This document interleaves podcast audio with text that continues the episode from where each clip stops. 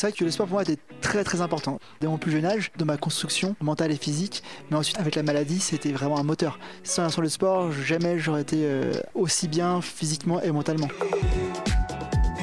Des femmes, des hommes, du sport et une série de belles histoires. Sportrait, le podcast où le sport est une véritable école de la vie. Je m'appelle euh, Lou Dagan, j'ai 25 ans, je suis skieur professionnel et euh, mon objectif, participer aux Jeux paralympiques de 2022 à Pékin.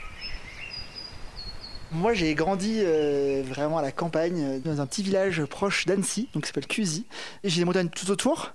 Donc le week-end, c'était très facile d'aller faire du sport en montagne, d'aller se balader, d'aller faire des randonnées ou autre.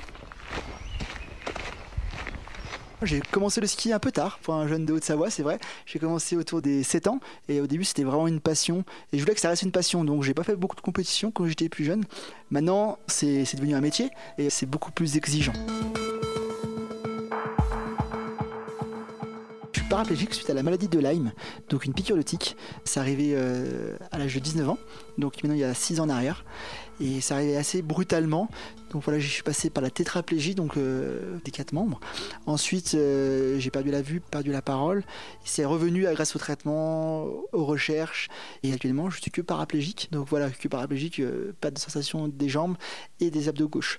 Quand on est sorti de là, bah voilà, là, on peut que accepter, on va dire, on est passé par toutes les stades possibles. Donc en fait, l'handicap, moi je sais que je l'ai accepté très très vite.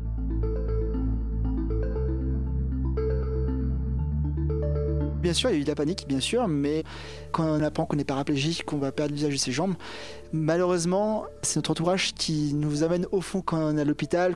C'est vrai que bah, quand les gens venaient me voir, je me faisais une façade. Donc je fais exprès d'être content, de, leur remonter le moral d'un premier temps, et pour qu'ils me remontent le moral derrière. Que si je faisais pas ça, j'ai compris ça en une semaine, quand ils partaient, c'était la fin du monde, quoi. Et ça m'enfonçait.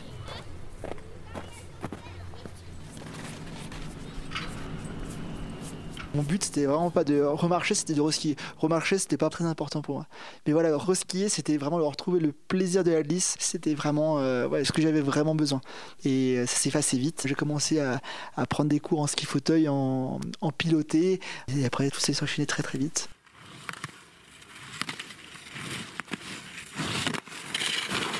faut savoir que c'est un traitement à vie par la maladie de Lyme. Moi, actuellement, j'ai plus de traitement. Donc, on a fait des tests avec, les médecins. Et l'endorphine du sport permet de soigner la Lyme. Elle permet de pallier au traitement et de pallier à cette fatigue. Regarde ça, regarde ça qui arrive derrière. Attention, ça arrive Oh, c'est beau ça pour mon retour sur les skis, c'était une appréhension et, une excitation à la fois. Parce qu'il faut tout réapprendre. Donc là, on n'a plus aucune base. Il faut tout apprendre de zéro, ça change tout. Mon matériel, c'est en fait, c'est un fauteuil de ski. Donc c'est une coque en carbone qui fait sur mesure pour moi, qui m'englobe, qui me tient mon bassin, mes jambes et avec un capot au-dessus. Il a un amortisseur en dessous qui permet de faire comme des jambes parfaites, on va dire. Et dans les mains, on a des petits bâtons qui ont des petites patinettes au bout qui me permettent de me stabiliser. Et voilà, ça se passe très très bien, c'est super. Oui, c'est vrai que pour les sensations, c'est vraiment décuplé. Je, et je le conseille vraiment, si vous avez l'occasion une fois d'essayer le ski fauteuil euh, dans les stations, des fois ils peuvent faire des démonstrations. Vraiment, allez-y parce que ça vaut vraiment le coup.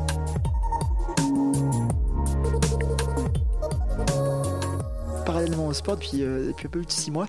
Je travaille au Crédit École, donc euh, c'est une réelle chance. Le Crédit École me soutenait, c'est un de mes sponsors privés. Et euh, j'ai fait une demande il y a un peu plus de. C'était avant le premier confinement, pour savoir si c'était possible de faire une CIP, c'est un contrat d'insertion professionnelle qui me permet de skier toute l'année, enfin, d'avoir mes entraînements et à côté d'avoir un boulot. Donc ça fait un 6 mois, 6 mois. Donc 6 mois au Crédit École et 6 mois de ski. Et le Crédit École a répondu présent, et ce qui était, ce qui était juste extraordinaire.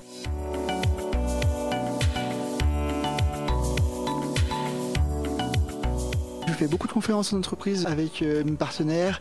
J'en avais fait une avec le Crédit École euh, pour les valeurs du sport, la remotivation après un échec. Donc ça peut être une maladie comme moi, mais aussi ça peut être aussi après un échec professionnel ou un licenciement ou des choses comme ça. Comment rebondir, comment aller de l'avant et comment euh, retrouver de la motivation.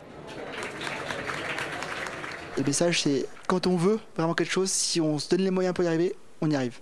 Je pense que le plus important d'entreprise, c'est de prendre du recul par rapport à chaque situation. Et euh, chaque jour, euh, se remettre en question. Quand j'étais à l'hôpital, quand j'étais en centre d'éducation, vraiment, c'était chaque jour un objectif. Faire un, transfert de son fauteuil à un lit tout seul. On étant tétraplégique, donc c'est sûr, on tombe, on tombe, on tombe, on tombe, et après, on y arrive. C'est ces petites choses-là qui font avancer.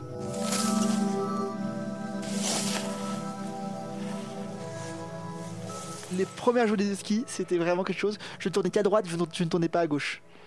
Actuellement, on voit qu'il y a un virage qui est un peu moins fort mais je, suis tombé, tombé, tombé, tombé très très très souvent. Et, euh, maintenant j'y arrive, il n'y a pas de problème. Et mes deux virages sont presque identiques. Moi j'ai une petite faiblesse comme je n'ai pas d'abdos côté gauche, mais vraiment euh, c'est rien du tout par rapport euh, à ce que c'était avant. Excellent je sais pas moi si je suis un mental de champion ou pas. Je me suis découvert un mental, on va dire, avec la maladie. Toute personne est capable d'avoir le même mental que moi. S'il n'y a pas de, il a pas de souci, il faut juste, euh, bah voilà, s'exercer, essayer, euh, réessayer, réessayer, et pas dire, bah, je suis pas arrivé une fois, bah, j'y plus jamais. C'est pas pour moi. Il faut, voilà, faut essayer, essayer, et enfin y arriver, quoi.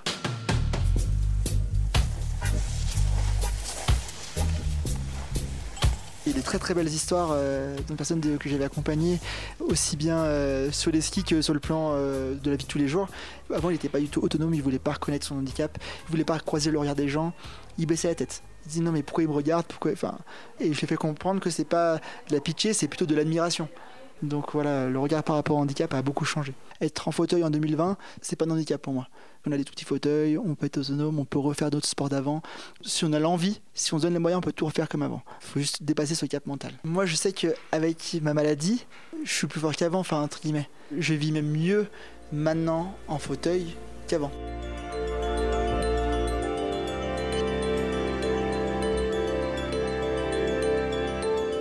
Mon objectif, bien sûr, euh, actuellement, ce serait une qualification aux, Jeux paralympiques de 2022 qui sont l'année prochaine euh, à, Pékin et une médaille, hein. bien évidemment. Ce qui serait génial, ce serait ça.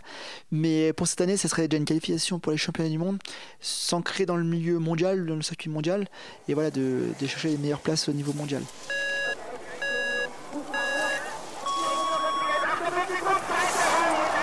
En termes de caractère, toujours, j'ai toujours, toujours la banane. Donc c'est vraiment ça. Euh, ensuite, avec la, maladie, je me suis découvert un autre loup, on va dire, plus persévérant, avec une grosse force mentale qui sait ce qu'il veut aussi. Avant, j'étais plutôt euh, tout gentil, voilà, je voulais pas blesser les gens, etc. Maintenant, bah, je veux pas les blesser non plus, bien évidemment, mais euh, voilà, de se dire, je sais ce que je veux et je sais où je veux aller. Je sais où je veux aller et je vais me donner les moyens pour y arriver.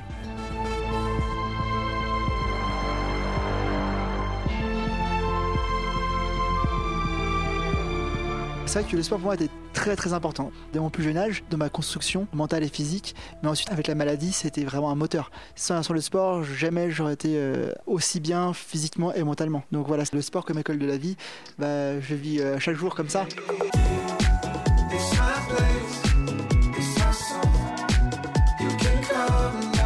Retrouvez l'intégralité de la série Sportrait sur vos plateformes de podcast préférées et sur le sport comme école de la vie, le web magazine de Crédit Agricole.